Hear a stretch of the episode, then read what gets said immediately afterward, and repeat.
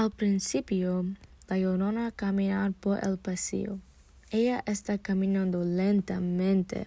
La llorona lleva un vestido largo blanco, un velo blanco y sin zapatos. Ella está llorando mucho y muchísimo fuerte. La llorona entra en habitación. En la habitación hay una mujer y un hombre dormidos en una cama.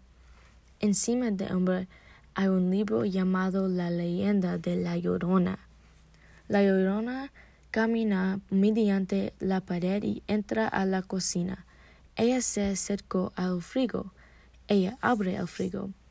Ella se da cuenta de que hay leche y sonríe cuando la ve. Ella saca pan y se lo come. Ella agarra la leche y se da cuenta de que nada más. Finalmente, la llorona empieza a llorar fuerte de nuevo cierra agresivamente la puerta del frigo.